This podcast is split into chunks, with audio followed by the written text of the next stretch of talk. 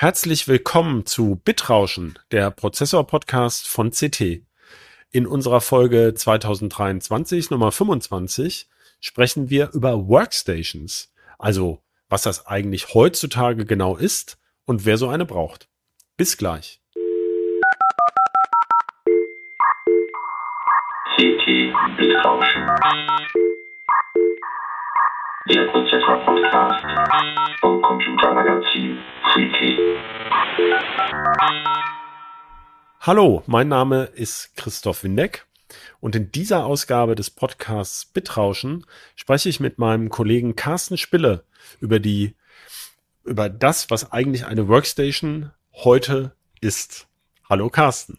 Moin Christoph, hallo liebe Zuhörerinnen und Zuhörer.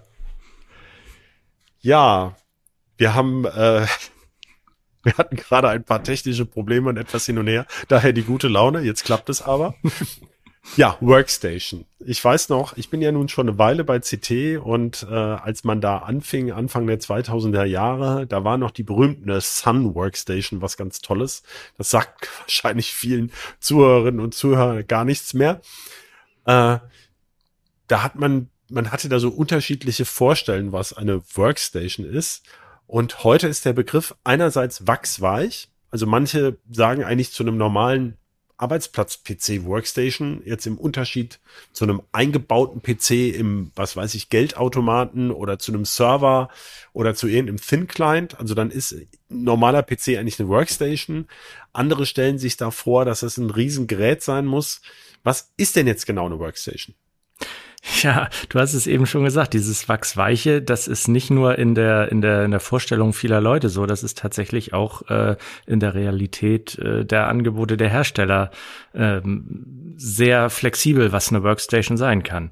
Das kann tatsächlich, was, wie du es auch richtig beschrieben hast, äh, ein PC sein, der riesengroß, super laut, super teuer ist und in irgendeinem Extraraum fast wie ein Server steht, äh, auf dem man remote zugreift und es kann aber auch ein, ein, ein Thin Client sein, sowas haben wir auch äh, vor gar nicht allzu langer Zeit mal in CT getestet, der wirklich äh, nur den Zugriff auf eine von der Administration erlaubte Desktop-Umgebung ermöglicht.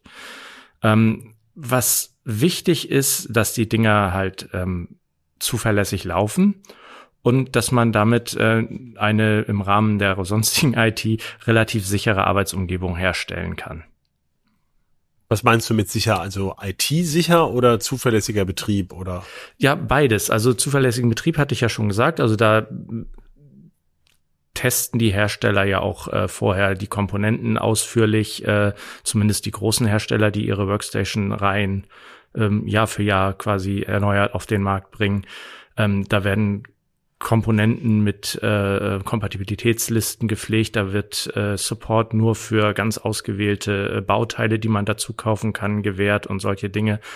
Aber auch äh, ganz banale IT-Geschichten, IT-Sicherheitsgeschichten, wie dass man an so einem Rechner, wo eventuell auch mal ein Besucher vorbeiläuft, also wenn man im Büro irgendwie Besuch von Fremdfirmen hat oder so, dass man einfach die USB-Ports vorne abschalten kann oder dass USB-Ports generell nur Tastatur und Maus akzeptieren und keine USB-Sticks.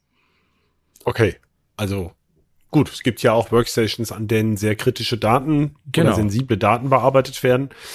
Ähm, ich hatte immer so den Eindruck, eine Workstation ist eigentlich das, was die etablierten Hersteller von Workstation, von Workstations als Workstation verkaufen. Das war immer so ein bisschen meine Definition. Oder siehst du das anders? nee, das kann man äh, im Prinzip so sagen. Also wie gesagt, das, das, das macht es ja gerade so wachsweich. Also wo die dieses Label draufpappen und wo natürlich auch diese ganzen Tests im Hintergrund stattfinden, ähm, das kann man als Workstation verkaufen. Das ist oft halt einfach ein ich sag's mal flapsig, ein, dicker PC mit einer fetten Grafikkarte. Ähm, manchmal hat der oder oft hat er auch ECC-RAM, also Speicher mit Speicherfehlerschutz und Speicherfehlerkorrekturen. Ähm, oft sind da auch ähm, Storage Arrays, also mehrere zusammengeschaltete, teilweise noch Festplatten, teilweise SSDs. Und ähm, das ist halt wichtig für wissenschaftliche Berechnungen zum Beispiel, die eine extrem lange Laufzeit haben, wo man nicht möchte, dass irgendwann ein Bit im Speicher umkippt, das Ergebnis verfälscht und man dann die keine Ahnung, drei Tage lange oder drei Wochen lange Berechnung von vorne starten muss. Und das können normale PCs nicht. Du hast jetzt so erwähnt, die testen die Komponenten. Ich würde doch davon ausgehen, dass so eine, ich sag mal, können wir ja nennen, die, die drei größten Hersteller von Workstations sind äh, sicherlich die drei größten äh, PC-Hersteller, Ja, also genau. Dell, HP und äh, Lenovo. Richtig. Ähm, die haben so spezielle Baureihen, die, äh, die eigentlich klassische ähm, Workstation-Baureihen Mhm. sind, die schon seit vielen, vielen Jahren gepflegt werden. Also ich glaube, äh, ThinkStation oder Think Workstation heißt, glaube ich, bei Lenovo. Genau. ThinkStation gibt es. Ne? Bei HP heißen sie seit geraumer Zeit, glaube ich, Z oder Ja. Z-Series. Genau. Und bei, was war es, bei Dell, Dell. Precision, ne? Precision, genau. Genau. Ja. Und dann gibt's ja auch von denen mobile Workstations. Mhm. Das ist dasselbe als Notebook sozusagen. Also im Prinzip ist es äh, dieselbe Technik wie in normalen Notebooks, nur eben ähm, gründlicher getestet und häufig halt auch, äh, das kommt bei ähm, manchen Programmen dazu, ähm, mit zertifizierten Treibern ausgestattet. Das ist auch noch eine wichtige Geschichte, wo dann Softwarehersteller, für die diese, die diese Tre- Treiber zertifizieren, äh, auch Support leisten. Die sagen dann zum Beispiel, wenn ich ähm, irgendein äh, CFD, also äh, Computational Fluid Dynamics, Strömungsberechnung äh, mache mit ANSYS zum Beispiel und ähm, ich rufe da an, weil irgendwas nicht geht und die sagen dann, ja, da haben sie irgendwie eine GeForce oder eine Radeon drinne statt einer Radeon Pro oder einer Quattro-RTX. Da können wir leider keinen Support für leisten. Aha. Also, ähm, und gibt's da, gibt's da auch ähm, Supportlisten sozusagen? Also kann ich quasi nachgucken, ich möchte diese oder jene Software betreiben, welche Workstation ich nehmen soll? Ja, das gibt es auch. Also äh, erstmal lassen sich die Workstation-Hersteller selbst auch von diesen Programmanbietern oder Softwareanbietern zertifizieren und sagen dann, das ist eine CAD-zertifiziertes Workstation für äh, ANSYS oder AutoCAD oder was auch immer. Oder ähm, andererseits gibt es natürlich auch von den Programmanbietern äh, Listen, die sagen, wir unterstützen diese und jene ähm, Nvidia RTX-Reihe oder Nvidia Quattro-Reihe oder diese und jene Radeon Pro-Reihe und eine andere eben nicht. Okay, das heißt, Und bei diesem Programm habe ich zum Teil Lizenzgebühren pro Jahr, die so hoch sind, dass ich sozusagen auf die Workstation-Kosten gar nicht mehr drauf ankommt, oder kann man das so sagen? Ganz so krass ist es in den meisten Fällen nicht, aber es gibt wohl Ausnahmen, gerade so ähm, in, in hochspezialisierten Bereichen, wo es dann teilweise auch pro Prozessorkern lizenziert wird. Und ähm, da können die Softwarekosten, die jährlichen, die Hardwarekosten teilweise schon übersteigen, ja. Aber sonst diese zertifizierten Treiber, da möchte ich noch mal nachhaken. Ähm, das hängt ja nicht nur an den Grafikkarten, aber auch, also da gibt es Mhm. ja spezielle Grafikkartenbaureihen, im Grunde im Moment nur von Nvidia, ne? Das war früher hießen die Quattro, jetzt heißen genau. sie, Jetzt heißen sie nur noch Nvidia RTX mit okay, irgendeiner Zahl dahinter. ja. Und bei AMD Radeon Pro. Und Radeon Pro. Intel hat auch äh, Workstation-zertifizierte Grafikkarten inzwischen. Das sind die Arc Pro.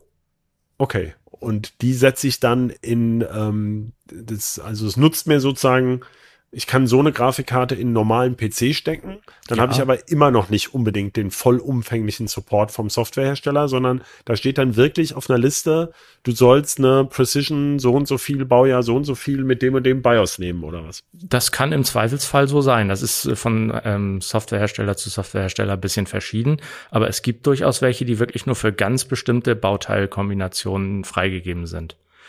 Das ist ja auch freigegeben. Du kannst ja die Software einsetzen, das kann dir ja keiner vorschreiben, aber du kriegst dann eben einen erweiterten Support. Das heißt, du, das ist eigentlich eine Risikovermeidungsstrategie für Genau. den, der die Workstation betreibt. Der sagt sich, das ist so teuer und so aufwendig, da gehe ich jedem Risiko aus dem Weg und dann äh, kaufe ich diese Kiste und dann habe ich Ruhe. Naja, diese Risikovermeidungsstrategie, die funktioniert in beide Richtungen. Die gilt natürlich einerseits für denjenigen, der äh, die Workstation betreibt und sagt, ich brauche dann ähm, wenn da irgendwas nicht geht, muss das innerhalb von wenigen Stunden wieder laufen, sonst habe ich Produktionsausfälle oder eben äh, ich krieg meinen äh, Kinofilm nicht zum avisierten Start fertig gerendert in, in Special Effects Studios oder so.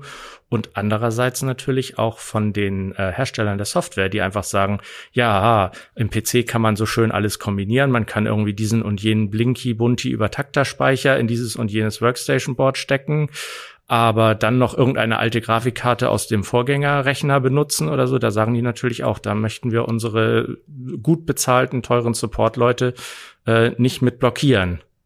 Und aus so, dem, okay, aus, also aus dem Grund haben so ähm, die, Herst die großen Hersteller, äh, Dell, HP, Lenovo und auch viele kleinere lokale Hersteller, haben einfach äh, Teilelisten, die sie selber auch ähm, zertifizieren lassen und wo sie dann sagen, okay, für diese Workstation bieten wir nur diese und jene Karte an. Also ich kann da mal ein ah. aktuelles Beispiel ähm, äh, nennen. Zum Beispiel sind ja gerade eben die äh, neuen Threadripper ähm, 7000 auf den Markt gekommen. Als Threadripper Pro gibt es ja auch als äh, Workstation-Prozessoren. Das ist ein Prozessor, ja. Das ist ein Prozessor und da gibt es dann äh, die äh, Workstations von Dell, HP, Lenovo und mit denen habe ich äh, gesprochen mal und ähm, die selbst, äh, das ist eine AMD, also man muss dazu sagen, diese Prozessoren kommen von AMD, die stellen die her, genauso wie die Radeon Pro Karten, die kommen auch von AMD. Sollte man nun annehmen, das läuft alles gut zusammen, tut es in der Regel auch, aber bei diesen drei Workstations werden zum Beispiel keine zwei Radeon Pro W7900 zertifiziert. Das ist einfach noch nicht geschehen. Also Dell und, und HP haben gesagt, die wollen das noch machen, die sind gerade dabei. Aber der, zum Launch jetzt gerade, Ende 2023, ähm, sind diese Karten noch nicht zertifiziert. Und wenn ich sage, um meine Berechnungen entsprechend zu beschleunigen, brauche ich zwei von diesen Karten, dann arbeite ich quasi außerhalb der Zertifizierung und im Zweifelsfall kriege ich dann keinen Support. Ah, okay. Das heißt, ähm, so, eine, so, eine, so ein Zertifikat ähm, oder manchmal wird ja auch von Validation gesprochen. Ja. So eine, das ist typischerweise ein Dokument, da kann ich dann sehen, das hat schon mal jemand ausprobiert, mhm. und zwar genau mit den Treibern und diesem genau. Softwarestand. Genau. Und dann sollte das funktionieren. Das Richtig. heißt, auch da nimmt es für mich sozusagen die Unsicherheit raus als Anwender. Wenn ich das so betreiben möchte, dann kann ich das machen mhm. und mit dem Gerät hat das funktioniert. Ja. Also bei Grafikkarten geht es ja auch um die Anzahl der äh, ähm, Anschlüsse zum Netzteil zum Beispiel und dass die Kühlung Ganz klappt genau. und so weiter und so Richtig. weiter. Also das ist da alles so sozusagen schon mal mhm. mit drin. Das ist alles berücksichtigt und das ist halt, wie gesagt, im, im, im äh, gewerblichen Bereich, nenne ich es jetzt mal ganz, ganz global, ist es ja was ganz anderes, als wenn ich mir jetzt einen Gaming-PC hinstelle und irgendein Spiel läuft nicht. Dann ärgere ich mich natürlich genauso, aber dann gehen mir nicht irgendwelche Aufträge durch die Lappen oder ich muss Konventionalstrafen zahlen, weil ich irgendeinen Termin reiße. Ja. Ähm, kann man auch sagen, dass da diese ganze Zertifiziererei und diese Workstation-Baureihen, dass dabei auch eine gewisse Langlebigkeit geht. Also, dass man sagt, so eine Software, da sind die Leute ja auch auf drauf geschult. Also, das ist ja nicht so, dass du dir einfach, also ich bin jetzt heute mal Ingenieur und dann lade ich mir mhm. mal Katia runter und erwerf mal eben einen Airbus. Sondern genau, das geht, da geht es ja auch, genau, da, da geht es ja auch um äh, ganz viel um Haftung in der ganzen Geschichte ja. und dass die Leute auch wirklich die entsprechenden ähm, äh, Fertigkeiten und Zertifikate, also auch die Leute, die das benutzen, auch genau. haben. Mhm. Also dass diese ganze Kette stimmt. Ja, das ist richtig. Also da sind, ähm, du hast gerade Haftung angesprochen, das ist natürlich auch ein wichtiger Faktor. Sobald, äh, man kennt das ja wahrscheinlich äh, von, von, von privaten Versicherungen, wenn man irgendwas mit dem Auto mal ist, dann guckt die äh, Autoversicherung sehr, sehr genau hin, ob man nicht auch wirklich eine Teilschuld haben und sie sich irgendwie um die Zahlung drücken können. Das ist bei solchen Haftungsfragen natürlich auch im, im gewerblichen Bereich sehr wichtig ähm, dass die halt sagen können, okay, ähm, das ist entweder ein Anwenderfehler oder ähm, der hat irgendwelche irgendwelche äh, Komponenten benutzt, die nicht zertifiziert sind, da können wir eventuell uns um irgendwelche Zahlungen drücken. Also da gibt es schon definitiv äh, ganze Ketten, die da zusammenhängen und auf denen man äh, als als äh, ja, als haftender äh, Anwender einer Workstation auch äh, bestehen sollte, weil sonst äh, kann alles gut gehen, aber im Zweifelsfall sitzt man da und haftet vielleicht mit seinem Privatvermögen, wenn man, wenn das dann grob fahrlässig ist, dass man irgendwas Unzertifiziertes benutzt hat. Okay. Aber vielleicht jetzt noch mal mehr auf die technische Ebene. Ja. Ähm, diese zertifizierten Treiber, die laufen also auf meiner normalen GeForce oder Radeon-Karte eben nicht, oder? Ähm, jein.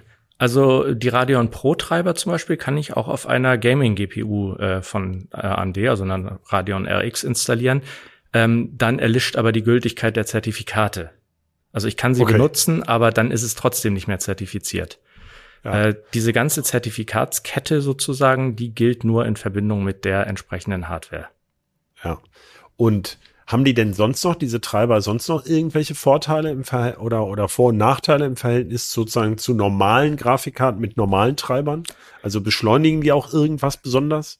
Ja, es gibt ein paar Dinge, also ein paar wenige Dinge, die sie äh, noch beschleunigen. Ähm, zum Beispiel ähm, bei äh, Grafik-Workstations, die ähm, Konstruktionsanwendungen. Äh, Siemens NX ist da so ein Beispiel, so heißt das Programm. Ähm, das prüft ganz genau, welche Grafikkarte verbaut ist und welcher Treiber.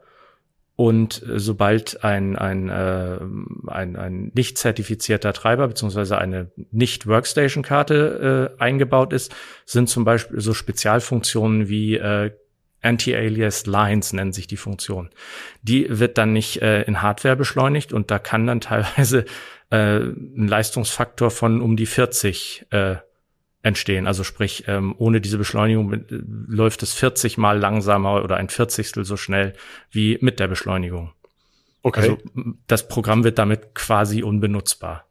Ohne Und die Zertifizierung jetzt, und was, die Treiber. was war das jetzt für eine Funktion, die du da beschrieben hast? Äh, Also Anti-Alias Anti, äh, Anti-Alias Lines. Das ist äh, in der Drahtgitteransicht von irgendwelchen Konstruktionsmodellen zum Beispiel.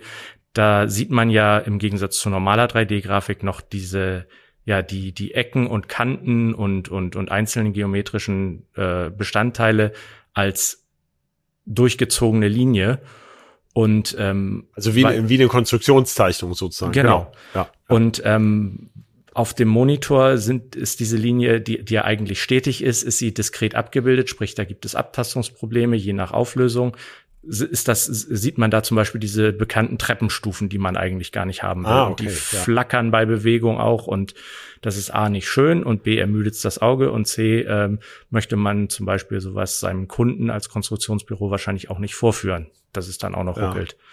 Und geht Und- es da sozusagen darum, bei so einer Konstruktion, ich meine, die, das können ja sicherheitskritische Teile sein. Also da, Mhm. die Linien müssen ja alle abgebildet werden. Also kann Ja. man auch so sagen, nur bei diesem Treiber sagt Siemens dann für diese Software, äh, gewährleisten wir, dass das dann auch tatsächlich so dargestellt wird, wie es berechnet wurde. Das also, es geht Ähm, ja da auch eine, um eine Abnahme von Zeichnungen. Ja, aber äh, das ist noch, das ist noch ein bisschen was anderes, weil die äh, geometrischen Daten, also die Repräsentation in dieser Konstruktion, die liegen ja ähm, unabhängig von der Darstellung auf dem Bildschirm vor.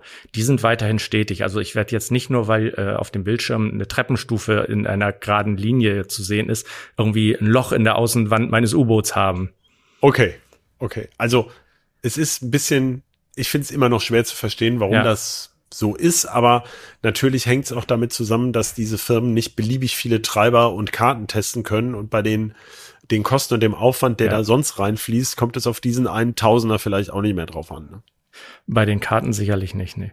Und ähm, das ist halt auch so eine Sache, ähm, wenn der Konstrukteur, der damit arbeitet, sich äh, seine Konstruktion dann aus verschiedenen Perspektiven anschauen will auf, auf, auf, dem, auf dem Bildschirm, ähm, dreht er das ja hin und her und äh, das funktioniert zum Teil halt sehr schlecht oder sehr, sehr schwierig. Nur wenn man halt eine, eine Bildrate hat, die irgendwie im einstelligen Bereich liegt, dann kann man das äh, nicht so schön und nicht so genau äh, ausrichten und, und, und Alles klar. prüfen. Also es gibt doch einzelne Vorteile ja, es von gibt diesen. einzelne Vorteile, genau. Okay. Bei AMD zum Beispiel ist, ist diese Funktion auch für die Radeon-Karten beschleunigt. Also da ist dieser Unterschied nicht gegeben. Nvidia, da ähm, sagt Nvidia halt, wenn du diese Funktion brauchst in dieser Konstruktionssoftware, dann zahl bitte auch für die Profi-Grafikkarten.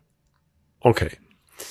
Kommen wir weg von den Grafikkarten. Ja. Einen anderen, eine andere technische Eigenschaft, die du gerade genannt hast, war ähm, also ECC-RAM, das heißt RAM mit zusätzlicher Kapazität für Error Correction Code, Mhm. diese Speicherfehlerkorrektur. Genau. Ähm, ja, da ist ja die, die häufigste Frage, braucht man das? Ja, wer, wer ist man? Also ich würde mal sagen, diejenigen, die uns, äh, das, das kennst du ja selber, die äh, meisten Leseranfragen, die uns erreichen, sind, äh, kommen aus dem Bereich der Home-Server und sagen, brauche ich da mein ECC oder ich möchte da unbedingt ECC-RAM. Da brauchen es die meisten eher nicht. Ähm, wenn du allerdings äh, langwierige Berechnungen machst, ähm, zum Beispiel, ähm, was ich vorhin vielleicht so flapsig angesprochen habe, deine U-Boot-Hülle auf Dichtigkeit berechnen. Das ist ja eine Sache, ähm, da sind äh, zigtausend oder teilweise Millionen Konstruktionsteile dabei. Ähm, da ist hohe Genauigkeit gefragt. Und da sollte natürlich kein Fehler auftreten, der durch ein umkippendes Bit mal passieren kann, ähm, weil diese, die Chance, dass so ein Bit umkippt, ist astronomisch gering. Aber wenn so eine Berechnung mehrere Tage oder sogar Wochen läuft, dann äh, steigt diese Chance natürlich an, dass es irgendwann mal auftritt. Und wenn das so ist, dann äh, schlägt die Berechnung quasi fail. Das Modell wird nicht äh, geproved sozusagen. Und ähm, dann darf ich von vorne anfangen. Und im, Zweifelsfall darf ich dann mich auf die Fehlersuche machen. Ähm, liegt es am Speicher? Da kommt man me- meistens leider erst zuletzt drauf. Oder habe ich irgendwo einen Fehler im Modell? Das weiß man dann ja nicht direkt. Okay, das heißt, das ist also ein, ein, ein Add-on, was es halt technisch gibt. Im Serverbereich ist das ja üblich. Genau. äh, wo man jetzt sagt, kann man im Einzelfall eigentlich nicht so genau sagen, ob man das braucht, aber Mhm. äh, da man eh in einer anderen Preisklasse ist, äh, ähm, gibt's das halt noch sozusagen dazu. Das nimmt man gerne mit und ähm, bei Speicher ist es ja so, den, den Speicher, der hat, der hat die ECC-Fehlerkorrektur. Ähm, bei Grafikkarten ist es ein bisschen anders. Ich komme jetzt schon wieder auf Grafikkarten, weil das irgendwie auch so ein bisschen Das mein ist ja auch dein Steckenpferd ist. Spezialgebiet, Carsten. Ne? Du Ähm, hast ja auch eine riesige Grafikkartensammlung, um das nochmal für die, die ich nicht kennen. Äh, also Carsten kann man zu Grafikkarten wirklich restlos alles fragen. Ja, Ähm, äh, genau. Also ECC bei Grafikkarten, sehr Jedenfalls schön. ist es da so, dass im Gegensatz zum ECC-Hauptspeicher nicht einfach auch ein Speicherchip zusätzlich äh, verlötet ist, sondern die haben den, die gleiche Menge an Speicher wie ihre, äh, wie ihre äh, Gaming-Pendants. Da wird das ECC einfach dadurch gelöst, dass mehrere ähm, äh, dass, dass ein, ein, ein Teil des Speichers quasi abgezwackt wird. Das ist, das, das, dadurch verringert sich dann auch die, ähm, die Speicherperformance ein bisschen, teilweise um genau das eine Neuntel, was abgezwackt wird. Und ähm, deswegen hat man in den Treibern die Möglichkeit, diese Fehlerkorrektur auszuschalten, wenn man sagt, ich Ja. kann darauf verzichten für das, was ich damit mache. Ja gut, für die reine Bilddarstellung ist das eine, Genau. aber wenn ich natürlich stimmt, das ist gut, dass du es ansprichst. Wir haben ja gerade reden wir ja viel, viel, viel auch über KI und Mhm.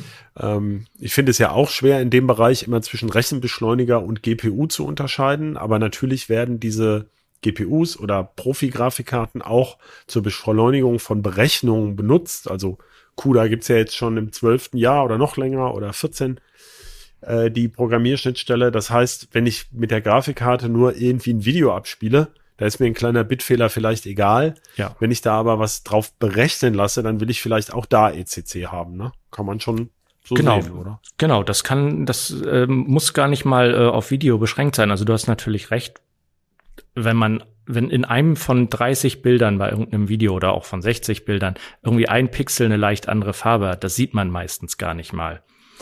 Schlimmer wird's, wenn irgendwie der Fehler bei Geometrie ist, dann sieht man mal kurz so ein, äh, so, so, ein, so ein kleines Dreieck irgendwie blitzen oder so, wenn es dann im nächsten Frame wieder richtig gerendert wird. Das ist alles nicht so schlimm und man weiß dann meistens auch gar nicht so genau, ja, habe ich mir das jetzt eingebildet oder so weiter. Ähm, blöder wird's dann, wenn ich meinen Kinofilm rendere und ähm, die äh, das Kinopublikum sieht dann irgendwie andauernd, keine Ahnung, in der dunklen Szene so helle Pünktchen aufblitzen oder irgend sowas. Das würde dann auch in der Abnahme wahrscheinlich ein Problem werden und dann wird's recht teuer für das äh, für das jeweilige Studio. Ja. Jetzt hatte ich die drei großen Hersteller von, von PCs, Office-PCs und auch Workstations erwähnt. Ähm, gibt's Workstations auch von anderen Herstellern oder gibt es auch spezialisierte Hersteller? Also ich Ja. weiß, es gibt zum Beispiel Medical Workstations auch, ne, für, Mhm. für große Medizingeräte, also bildgebende Systeme. Genau. Äh, wir hatten auch schon mal eine Audio-Workstation, die besonders leise sein sollte für einen Studioeinsatz. Mhm. Also fallen dir noch mehr Beispiele ein? Ähm, ja, es gibt natürlich bis auf die großen auch ähm, lokale Anbieter von, von, von Workstations, die dann vielleicht Europa oder nur Deutschland beliefern. Ähm, die haben auch ähm, Zertifizierungsprogramme, ähm, längere Lieferzeit von Ersatzteilen, das hatten wir vorhin noch gar nicht erwähnt. Äh, das ist auch oft so. Ähm, bei Gaming-Komponenten oder normalen Desktop-Komponenten, da kann man so in der Regel von zwei bis drei Jahren ausgehen, dass es irgendwelche äh, Sachen gibt. Äh, bei Workstations ist es häufig so oder meistens eigentlich so, dass äh, die Regel eher fünf Jahre sind, dass man Ersatzteile für die gekaufte Workstation bekommt. Und da erklärt sich auch so ein klein wenig ähm, der, der höhere Preis, weil die Hersteller natürlich ja eine ganz andere Lagerhaltung betreiben müssen. Ja. Aber klar, das passt natürlich dazu, dass ich als Konstruktionsbüro ja normalerweise auch davon ausgehe, dass ich meine Dienste mehrere Jahre lang anbiete. Ja. Und äh, dann möchte ich natürlich ein besonders langlebiges Gerät. Und wenn ich mit einer Softwareversion, also wir haben das ja bei uns zum Beispiel im Layout, ähm, sehen wir das ja auch noch. Da arbeitet man natürlich jahrelang mit derselben Version und äh, steigt da ja nicht aus, äh, aus Spaß an der Freude auf irgendeine andere Version um, wenn der ganze Workflow da dran hängt. Genau. Also da arbeitet man ja auch eher mit, äh, mit ähm, im Grunde mit Workstation-Hardware oder Workstation-artigem Konzept, wenn man so will. Ja, in dem Sinne sind das natürlich auch Workstations, klar. Naja, das kann man sich ja bei den Mac äh, und äh, Mac Pro auch drüber streiten. Ähm, die haben ja zwar nicht unbedingt Workstation-Hardware, aber natürlich gibt es ja viele Software, die wird vor allem auf Mac OS ge genutzt. Mhm. Und äh, in diesem Sinne kann man natürlich auch da sagen, also ähm, klar, die meisten Privatmenschen steigen natürlich schnell auf eine neue Betriebssystemversion um, wenn die kommt, aber das kennen wir ja nun aus, äh, aus langjähriger Erfahrung. Unsere DTP-Arbeitsplätze, die, die kriegen jedes Mal einen Anfall, wenn sie irgendwie da wechseln sollen, Ja. weil dann äh, da sind ja viele, was weiß ich, die Proofing-Treiber für die Proofing-Drucker, das sind ja farbkalibrierte Drucker, die da zum Beispiel im Einsatz sind oder farbkalibrierte Monitore hängen da dran oder sowas. Äh, das ist ja alles nicht so einfach. Da hat man ja gerne langfristige ähm, Genau, ja. Versorgung. Also äh, zusammengefasst, man möchte dann möglichst äh, unterbrechungsfrei weiterarbeiten können. Das möchten die Angestellten gerne, weil äh, von denen wird ja äh, äh, irgendwas verlangt, was sie abliefern sollen, seien es, seien es nun fertige CT-Hefte oder ähm, keine Ahnung, irgendwelche Konstruktionszeichnungen oder, oder Architektenentwürfe für, für Häuser. Und da haben natürlich aber auch die, die ähm, Betreiber der, der oder die jeweiligen Firmen Interesse dran. Ähm, die wollen natürlich, dass ihre Angestellten produktiv weiterarbeiten können, weil die müssen sie ja weiter bezahlen. Äh, egal, ob die da nun sitzen und auf das Update warten oder ähm, sich erstmal in eine neue Softwareversion reinfuchsen müssen, die vielleicht andere Tastatur-Shortcuts oder weiß der Geier was hat. Kann man also zusammenfassend irgendwie sagen, eine Workstation kauft man eigentlich typischerweise maßgeschneidert für eine ganz spezielle Anwendung, die also hauptsächlich an diesem Arbeitsplatz ist. Also, was hattest du erwähnt? CAD, Chipdesign, Moleküle gefalten in der Medizin, elektronische Entwicklung, Ja, Fluiddynamik, Strömungsberechnung, alles Mögliche, Genau, ne? alles, äh, ja, Ja. 2D-Konstruktionszeichnungen, ähm, Filmrendering, ähm, Audio-Workstations hattest du ja vorhin genannt, die gibt es natürlich auch. Die haben dann nochmal ganz andere, ähm, ganz andere Anforderungen wie ähm, eine möglichst geringe Latenz bei Aufnahmen, damit man äh, schön im Takt bleibt, sage ich jetzt mal flapsig ja. ähm, damit man das zumindest gut prüfen kann, ähm, damit es keine Knackser gibt in der in der Aufzeichnung oder im, im Remixing. Und die natürlich, äh, das kommt noch dazu, das ist bei, ich sag mal, anderen Workstations häufig eher so ein, so ein Nebenthema. Audio-Workstations sollen natürlich auch sehr, sehr leise sein, damit sie eben Aufnahmen nicht stören. Das ist bei vielen anderen Klar. Workstations eher eine niedrigere Priorität. Die sind oft gerne Ja. mal sehr laut. Ähm, kannst du ungefähr einschätzen, wie groß eigentlich der Markt ist der Workstations im Vergleich zum PC-Markt? Gibt es da Zahlen? Ah, das ist ganz schwer. Also das hängt auch A damit zusammen, dass es halt eine sehr äh, weiche Definition von Workstations ist, aber ähm, im Vergleich zu richtigen PCs ist der sehr gering. Also ich würde sagen eher so im einstelligen Prozentbereich. Hast du da was Also genaueres noch weniger mal als- gelesen? Als Server, ne? Glaube ich. Ja, Server sind ja vor allen Dingen, das sind ja nicht nur diese Abteilungsserver, wenn wir Server sagen, dann müssen wir auch immer äh, Rechenzentren und Supercomputer, also Supercomputer. Ja gut, das sind ja sowieso die ja, meisten, genau. Das, klar. das, mhm. das sind halt einfach hunderttausender Stückzahlen, ähm, wo so ein, so ein, so ein Server-Blade reingeht und äh, das sind, das ist was ganz anderes. Ja, Workstations sind äh, der kleine Ableger von Servern, so ein bisschen. So, jetzt würde ich gerne eigentlich mal auf die Workstation-Prozessoren zu sprechen kommen. Du hast ja, ja, jetzt schon einiges über die Workstation-Grafikkarten erzählt. Es gibt aber ja auch spezielle Workstation-Prozessoren, vor genau. allem von AMD und Intel. Äh, zum Leidwesen vieler, die sich immer einen ARM-Workstation-Prozessor wünschen, äh, gibt es sowas ja noch nicht so richtig. Ähm, aber es gibt ja, du hast die Baureihe vorhin schon erwähnt, äh, AMD Ryzen oder Ryzen Threadripper Pro ist ja genau. eigentlich der Workstation-Prozessor. Mhm. Und bei Intel gibt's äh, Xeon W. W steht, mhm. glaube ich, wirklich einfach für Workstation. Ne? Ich nehme auch an, ja. Offiziell steht es für nix, aber es wäre naheliegend, dass es Workstation heißt. Ja. ja. Und beide sind eigentlich doch relativ ähnlich zu Serverprozessoren. Kann man das so sagen? Inzwischen ist das definitiv so, ja. Also das sind äh, quasi eins zu eins Ableger, die sind teilweise etwas abgespeckt. Ähm, In welchem Hinsinn? Also, also weniger Kerne oder? Zu, weniger Kerne gar nicht mal, aber ähm, zum Beispiel bei AMD ist es so, dass sie die äh, aktuellen äh, Serverprozessoren der EPIC 9600er und 9604 Reihe, ähm, die haben bis zu 96 Kerne und 12 Speicherkanäle. Ähm, das haben sie, äh, also die, die, die Kerne und, und die, äh, die, die zugrunde liegende Technik sind dieselben wie in den Threadripper 7000, die ich vorhin schon erwähnt habe. Aber da ist die äh, Workstation-Variante auf acht Speicherkanäle abgespeckt. Okay. Also man kann ah, A, weniger, ja. weniger maximalen Hauptspeicher einbauen.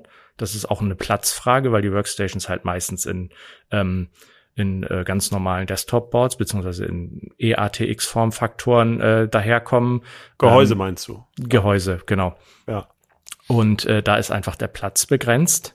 Im Gegensatz zu so einem äh, Server-Rack, da ist etwas mehr Platz für Speichermodule. Ja. Und ähm, das äh, begrenzt zum Zweiten natürlich auch die verfügbare Speicherbandbreite. Weil eben nur ah, okay. acht statt zwölf also Kanäle sind natürlich äh, ein Drittel weniger. Ja. Und ähm, gibt, also es gibt aber doch Anwendungen, die sind extrem bandbreitenhungrig, auch bei Workstation. Also äh, kann ich die dann ja. nicht mit der Workstation bearbeiten oder? Äh, du kannst sie auch mit der Workstation bearbeiten, aber äh, das dauert dann halt entweder etwas länger oder es läuft etwas ruckliger. Und ähm, wenn du jemanden bei den bei, bei deinem Systemhaus fragst, wird er dir sagen, ja, wenn das so ähm, bandbreitenlastig ist, dann sollten sie vielleicht mal überlegen, das auf einem richtigen Server laufen zu lassen. Ja, okay, das kann man natürlich ja immer machen. Und ähm, man kann auch noch dazu sagen, ähm, zum Beispiel äh, Lenovo's ThinkStation, die gibt es ja tatsächlich nicht nur mit einem Xeon W, ähm, sondern äh, da kann man optional auch die ganz normalen Serverprozessoren der äh, Xeon Sapphire Rapids Reihe, also Xeon Scalable Processor Generation 4 heißen die, glaube ich, offiziell, äh, einbauen und auch sogar zwei Stück. Das ist auch häufig noch ein Unterscheidungsmerkmal. Die meisten äh, Server gibt es ja mindestens in Dual-Socket-Konfigurationen, also zwei Prozessoren pro Board. Ja. Und bei Workstation ist die Regel eigentlich eher einer inzwischen. Ja, das heißt, wäre ja gut bei 96 Kernen. Man muss ja immer dazu sagen, äh, es gibt ja äh, auch immer noch sehr viel Workstation Software, also Konstruktionssoftware. Mhm. Äh, da haben wir ja schon mal drüber gesprochen, genau. die gar nicht so viele Threads braucht oder Kerne. Es gibt ja Dinge, die bauen aufeinander auf. Äh, das heißt, äh, mhm. drauf gekommen sind wir, glaube ich, mal bei, bei Chip-Design oder FPGA-Layout von solchen programmierbaren Chips, wo ja die eine Funktion sozusagen platziert wird, dann wird die nächste Funktion platziert, die hängt aber von der ersten ab. Oder sagen wir beim Hausbau, ich muss halt erstmal, also eine Wand steht ja nie im luftleeren Raum, sondern auf einem Fundament. genau. Und da kann ich schlecht ja. das Fundament rendern äh, äh, parallel zum Dach. Also da fehlt ja das dazwischen. Das heißt, also es gibt relativ viel Workstation-Anwendung. Da war ich ganz verblüfft, als ich zu dieser, als diese Erkenntnis mir mal nahegelegt wurde, die eigentlich gar nicht so viele Kerne braucht. Ne? Mhm, ja, das stimmt. Also ähm, das ist tatsächlich die Ausnahme und ähm, diese 96 Kernprozessoren, die ich eben angesprochen habe, äh, Intel bietet im Moment, glaube ich, bis zu 60 an. Ähm, die werden auch explizit nur für sehr wenige ähm, ähm, Anwendungen empfohlen überhaupt. Ähm, bei vielen anderen Anwendungen kommt es auch sehr, ähm, auch im Workstation-Bereich sehr drauf an, dass zum Beispiel äh, genug Speicher vorhanden ist, ähm, dass die Speicherbandbreite sehr hoch ist, dass man Beschleunigerkarten schnell ansteuern kann, vielleicht auch mehrere. Ähm, da ist nicht unbedingt nur die äh, Anzahl der Kerne wichtig, sondern zum Teil, wie zum Beispiel bei 2D-Konstruktionszeichnungen, ähm, ist auch die Pro-Megahertz-Leistung von einzelnen Kernen, also ein hoher Takt auch und eine hohe Pro-Megahertz-Leistung sehr wichtig. Es gibt ja auch einzelne Workstation-Prozessoren, die äh, die besonders hoch, also die dann weniger Kerne haben, aber dafür dann die besonders hoch takten oder ähm, bei AMD glaube ich auch mit besonders viel Cache, ne? Ähm, ja, das ist mittlerweile, ist das, hat, ist das schon ein bisschen in den Serverbereich, in den äh, Dual-Socket-Server-Bereich gewandert, diese, diese, diese Unterscheidung. Ähm, aber ja, ähm, Prozessoren, Workstation-Prozessoren mit weniger Kernen takten in der Regel gerade auch im Single-Core-Bereich deutlich höher als äh, äh, die ihre, Ver ihre Verwandten mit vielen Kernen. Das liegt auch mit daran, dass man aus äh, ja, Konstruktions- und Einfachheitsgründen ähm, quasi die gesamte Reihe mit einer TDP spezifiziert. Die wird nicht immer erreicht, aber von den ähm, TDP ist die äh, spezifische äh, Leistungsaufnahme, ne, sozusagen. Die erlaubte Verlustleistung, genau. Die ja. erlaubte Wärmeabgabe sozusagen innerhalb des Kühlungssystems, was für diese jeweilige Plattform erlaubt ist. Und ähm, AMD macht es bei den Threadripper 7000 so, die spezifizieren einfach alles vom 12 bis zum 96 Kerner mit 350 Watt. Ähm, das macht es natürlich ein bisschen einfacher, wenn man sagt, okay, wir bieten halt unser Kühlsystem so und so an, da können Sie jeden von diesen Prozessoren einsetzen. Ähm, das bedeutet aber auch gleichzeitig, dass die 96 Kerner unter Volllast nicht so hoch takten wie die äh, Modelle mit 32 oder 24 Kernen. Okay. Das heißt, es lohnt sich durchaus, äh, genau auf die Anforderungen des jeweiligen Programms zu gucken und äh, das Gerät auch dann entsprechend anzupassen. Also ja. man kann nicht sagen, je mehr Kerne, desto Dollar für jede beliebige Anwendung. Nein, absolut nicht. Und ähm, wir hatten das Thema ja vorhin schon. Manche, bei manchen Anwendungen ist es ja sogar vielleicht von Vorteil, wenn man nicht so viele Kerne hat, weil die pro Kern Lizenzkosten verursachen, die ja auch nicht unerheblich sind zum Teil. Und ähm, wieder andere Anwendungen, die profitieren gar nicht so sehr von ähm, der Prozessorleistung überhaupt, sondern die laufen wie zum Beispiel ähm, 3D-Rendering, also Filme, Special Effects oder solche Geschichten, ähm, laufen zum Teil dann auf Beschleunigerkarten, Schrägstrich Grafikkarten. Und da ist es einfach wichtig, dass äh, der Prozessor möglichst viele davon parallel ansteuern kann. Deswegen haben Workstation-Prozessoren auch sehr viel mehr PCI Express Lanes, ähm, um solche Geräte anzubinden als normale Desktop-Prozessoren. Okay. Was ich jetzt total verwirrend finde, ist, dass es einerseits ja diese wirklich Boliden gibt und die eng mit Servertechnik verwandt sind, aber es gibt ja auch relativ einfache Workstations, zum Teil, also da sind ja eigentlich nur Varianten von Desktop-Prozessoren drin. Mhm. Äh, und ganz krass ist es ja dann bei den mobilen Workstations, weil äh, das sind ja eigentlich nur ein bisschen aufgebrezelte ähm, ja, Gaming-Prozessoren, ähm, vielleicht mit ECC-RAM. Ähm, äh, wofür braucht man denn, kann man die denn benutzen? Da trifft ja jetzt vieles von dem, was du gerade erklärt hast, gar nicht zu auf diese einfacheren Plattformen. Also was qualifiziert die dann als Workstation in dem Fall? Na, in dem Fall könnte das zum Beispiel einfach die Zertifizierung sein, die wir vorhin schon besprochen haben. Wenn jetzt irgendwer ähm, auf seiner Desktop-Workstation mit einem bestimmten Programm irgendwas arbeitet und dann äh, auf Dienstreise geht, damit er dann weiterarbeiten kann oder ähm, Kunden irgendwas zeigen kann, wo er seine Workstation natürlich nicht mitschleppt, sondern das Notebook, also die, die mobile Workstation, dass äh, da dieselbe Software mit derselben, mit demselben Support und denselben ähm, Funktionen läuft wie auf dem, auf dem großen Rechner, ähm, die dann nur einfach ein bisschen langsamer sind. Okay. Und natürlich kann man auf dieselben, es gibt manche dieser Profi-Grafikchips ja auch in Mobilvarianten. Ne? Also da habe ich dann ja. dieselben zertifizierten Treiber. Gibt ne? es auch, ja. Das stimmt. Okay. Also das wären so Aspekte. Ähm, gibt's auch, also wenn ich jetzt sage, äh, manche denken ja auch so, die Workstation ist der bessere PC. Hm. Äh, wenn ich jetzt so, ja. also es gibt ja auch Nachteile von diesen Dingern. Du hast schon erwähnt, äh, 350 Watt Kühlleistung, die sind vielleicht nicht ganz leise. Äh, äh, aber auch, sagen wir mal, das sind ja zum Teil riesen Koffer, diese großen Workstations. Ja. Also das sind so die offensichtlichen Nachteile. Äh, was gibt's noch? Also ähm, wir hatten noch schon mal welche, die booten ewig oder sowas, ne? Ja, also da gibt's einige Nachteile, die ähm, ja im Idealfall im Workstation-Betrieb nicht so auffallen. Die meisten äh, haben, haben damit zu tun, äh, dass du ähm, lange Bootzeiten hast, weil der Speicher beim Initialisieren viel, viel gründlicher getestet wird. Und ähm, zum Beispiel können ähnlich wie in Servern auch äh, defekte Speichermodule ausgeblendet werden oder zumindest gemeldet werden. Ein Desktop-Board würde dann entweder gar nicht booten oder bei einem kaputten Modul sagen, ja, dann habe ich halt nur 48 Gigabyte statt äh, 72 oder irgend sowas. Und ähm, bei Workstations ist es halt leider auch so, nicht nur die TDP ist höher, ähm, das ist ja nur der Prozessor und da, da ist es eigentlich gar nicht mal so schlimm, weil in der Regel leistet er ja auch viel mehr. Sprich, entweder bist du schneller fertig oder du kannst ähm, mehrere Aufgaben von verschiedenen Desktop-PCs auf einer Workstation laufen lassen. Aber der Grundumsatz ist halt viel höher. Die Mainboards für, für eine Workstation ähm, die sind nicht so auf Stromsparen ausgelegt wie äh, Desktop-Boards und da haben wir so Leerlaufwerte, also wirklich Leerlauf, ohne dass irgendwas läuft, kein Browser, kein nichts, äh, deaktivierte Netzwerkschnittstelle, haben wir teilweise zwischen 80 und 150 Watt gemessen. Schon. Uh, das sind ja wie früher zu Pentium 4 Zeiten. Äh, ja, okay. Ja, ja das und, ist schon kernig. Ja, und wenn die dann recht. halt unter Volllast laufen, so ähm, hochgezüchtete Boliden, die sind dann oft auch nicht so ganz leise.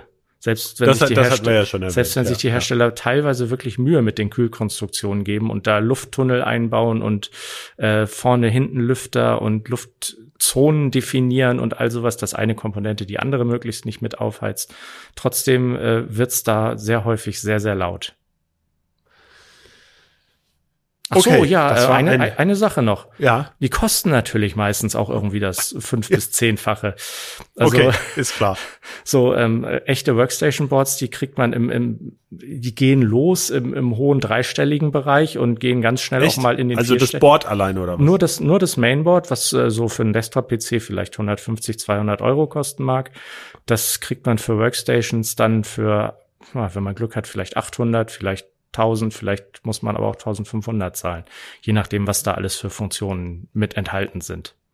Und woran liegt das, dass sie so wahnsinnig viel teurer sind? Ist das die kleine Stückzahl oder, oder spezielle technische Features? Naja, die sind halt äh, schon ähm, ein bisschen ähm, anspruchsvoller. Was ich hatte ja vorhin erwähnt, dass äh, Workstation-Prozessoren auch sehr viel mehr PCI Express Lanes haben. Die haben alle ähm, mindestens 80, äh, Entschuldigung, mindestens 64 PCIe 5.0 Lanes ähm, binden auch häufig ähm, mehrere x16 Steckplätze an, sprich ähm, nicht nur einen oder zwei wie bei Desktop-Boards, sondern drei, vier, fünf. Da ist dieses Routing auf dem Mainboard, also die Leitungsführung, die Signaltrennung, damit diese hohen Signalübertragungsraten gewährleistet werden, sehr viel aufwendiger. Ähm, für die äh, hohe Leistungsaufnahme muss da natürlich auch eine sehr viel aufwendigere Spannungsversorgung drauf. Die muss dann wiederum gekühlt werden, damit die nicht abfackelt im Betrieb. Äh, da kommt eins zum anderen. Und natürlich okay. äh, hängt vieles auch damit zusammen. Ähm, ach so, äh, fernwartbar sind viele auch noch. Das heißt, ich kann per dediziertem Out-of-Band-Management äh, per Ethernet aus der Ferne zugreifen und wenn eine Workstation irgendwo hängt, äh, kann ich die zum Beispiel auch neu starten. Das ging ja mit, das geht ja mit normaler oder auch im BIOS irgendwas ändern zur Not. Ähm, das geht ja mit normaler Remote Management Software, also rein softwarebasierten Lösungen wie äh, Teamviewer oder so eher nicht. Ähm, also solche, wie, wie Server halt. Die, das, das sind dann quasi die, die Sachen, die direkt aus dem Serverbereich entlehnt sind, ja. Okay. Kann man so eine Workstation eigentlich besonders gut erweitern? Also das sind ja jetzt Riesenboards mit ja. vielen Steckplätzen. Also genau. kann man auch sagen, äh, ist langlebig und da kann ich nach zwei Jahren tausche ich da noch mal was aus oder rüste den Speicher auf und so weiter. Äh, jein. ähm, erstens kommt da zum Tragen, ähm, äh, ja, also ich fange mal beim Positiven an. Ähm, die vielen Steckplätze und auch die vielen Speicherkanäle ähm, erlauben natürlich viele Aufrüstenmöglichkeiten. Ähm, In der Praxis ist es dann wieder etwas anders, weil ich ja durch die Zertifizierung darauf beschränkt bin, was der Hersteller für diese Workstation überhaupt im Angebot hat. Also es kann sein, dass es einzelne Hersteller gibt, die sagen, ich zertifiziere nur Nvidia-Grafikkarten oder ich äh, zertifiziere, zertifiziere nur Samsung SSDs oder nur Micron-Speicher. Das, das heißt, heißt, da bin ich, bin ich A darauf angewiesen, dass die Komponenten, die ich aufrüsten möchte, auf dieser Liste stehen. Und B, ähm, kann ich die auch nicht einfach so im Laden kaufen in der Regel, sondern die müsste ich mir dann beim Hersteller bestellen und sagen, also beim, beim Workstation-Hersteller bestellen und sagen, ich möchte jetzt gerne noch eine zweite Grafikkarte oder mehr Speicher oder äh, zusätzliche SSDs und bin dann darauf angewiesen, dass der die noch im, im Vorrat hält. Das heißt, es geht eher um Konfiguration, also flexible Konfiguration als um nachträgliches Auf- und Umrüsten. Ja, also in der Regel bestellt man sich so eine Workstation ja mit einem ziemlich, mit einer ziemlich genauen Idee davon, was man damit machen will und wie viel Speicher, Prozessorleistung und ähm, Festplattenplatz und was auch immer man alles braucht. Ähm, da kauft man in der Regel die Konfiguration, die man auch über die Lebenszeit nutzen will. Okay.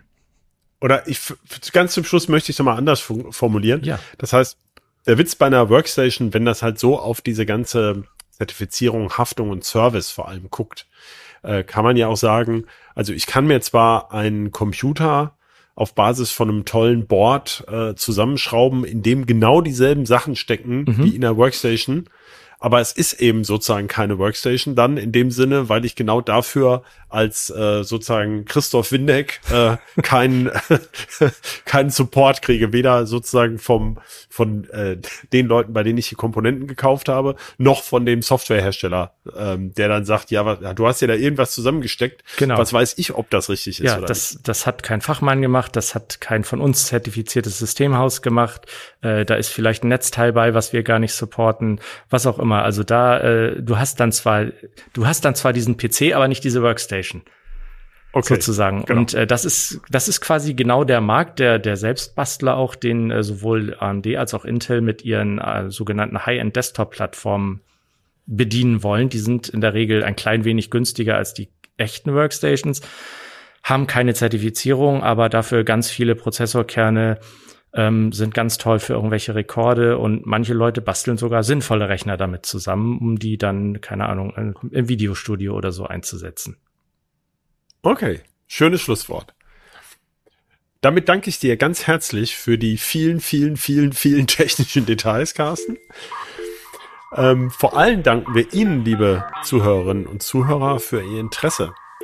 Äh, wir freuen uns über Feedback per Mail gerne an bit-rauschen.ct.de. Wenn Sie noch Fragen zu dem Thema haben, also gerne dahin. Wenn Sie jetzt noch Lust haben, Hören Sie gerne auch bei den anderen Podcasts von Heise Medien rein. Die finden Sie unter heise.de slash podcasts oder natürlich überall, wo es Podcasts gibt. Ganz zum Schluss vielen Dank auch an unseren Producer Ralf und an Sie alle. Tschüss und bis zur nächsten Folge von Bitrauschen. Jeden zweiten Mittwoch früh am Morgen. Tschüss. Bitrauschen.